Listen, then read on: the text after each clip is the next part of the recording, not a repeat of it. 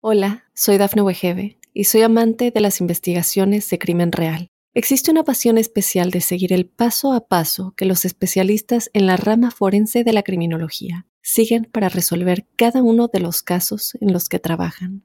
Si tú, como yo, eres una de las personas que encuentran fascinante escuchar este tipo de investigaciones, te invito a escuchar el podcast Trazos Criminales con la experta en perfilación criminal, Laura Quiñones Orquiza en tu plataforma de audio favorita. Mundo Now, noticias en 5 minutos. Inmigración, dinero, política, entretenimiento y todo lo que necesitas para amanecer bien informado. Comenzamos. ¿Qué tal amigos? Bienvenidos a este nuevo episodio de Mundo Now con las noticias más importantes del día. Iniciamos de inmediato con las informaciones.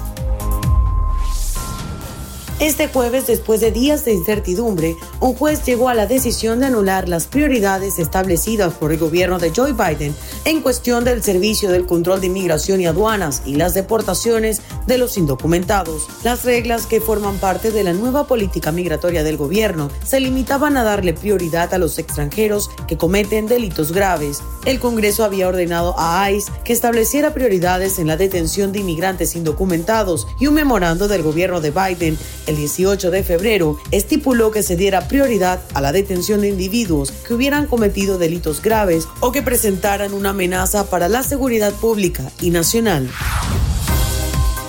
La joven Erika McDonald fue detenida en Texas acusada de haber matado a puñaladas a su madre Terry Mendoza tras un episodio de ira. La División de Homicidios del Departamento de Policía de Houston anunció el arresto de la muchacha, quien además está acusada de haber herido también a una tía. El parricidio ha conmocionado a la comunidad hispana de Houston, Texas, ya que la chica se coló de manera furtiva en el departamento de su madre Terry Mendoza en medio de la noche para apuñalarla hasta matarla y luego atacar a su tía y escapar.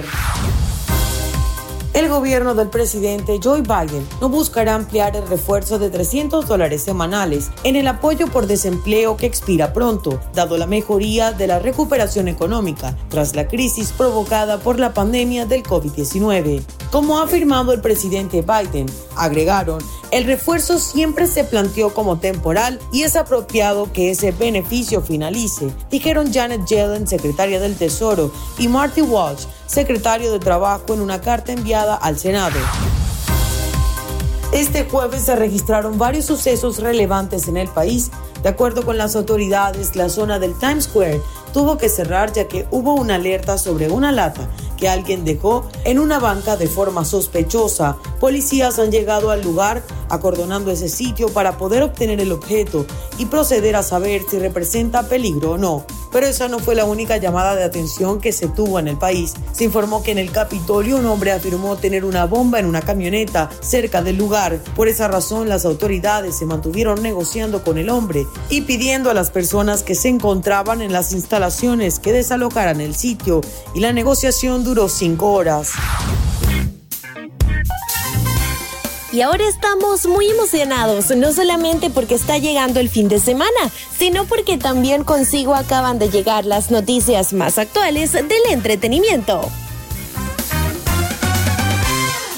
Captan al cantante mexicano Luis Miguel disfrutando una cena en compañía de una mujer. Sin embargo, el rostro del apodado como el sol impactó a todos en redes sociales a lucir completamente irreconocible, en donde incluso algunos usuarios destacaron que ni siquiera se parecía a él, mientras que otros argumentaron que los años no perdonan. En la fotografía, la cual fue compartida primeramente por la cuenta de YouTube del programa Chisme No Like, la conductora Elizabeth Stein contaba la anécdota que tuvo la mujer con la que Luis Miguel se tomó la foto, argumentando que el cantante se había portado de maravilla e incluso hasta la invitó a sentarse a su mesa, en donde muchos especula que estaba con su actual pareja.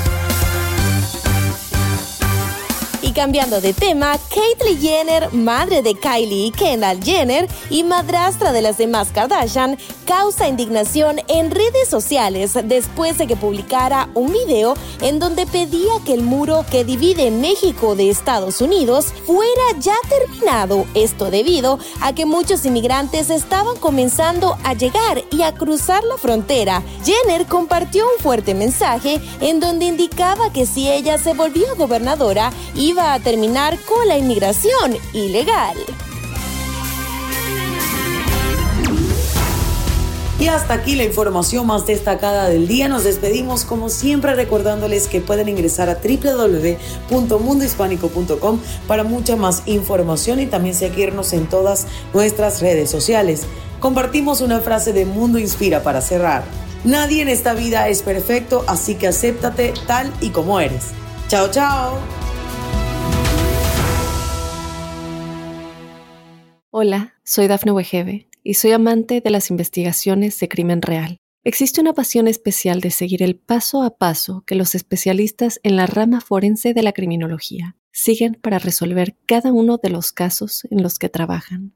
Si tú, como yo, eres una de las personas que encuentran fascinante escuchar este tipo de investigaciones, te invito a escuchar el podcast Trazos Criminales con la experta en perfilación criminal, Laura Quiñones Orquiza en tu plataforma de audio favorita.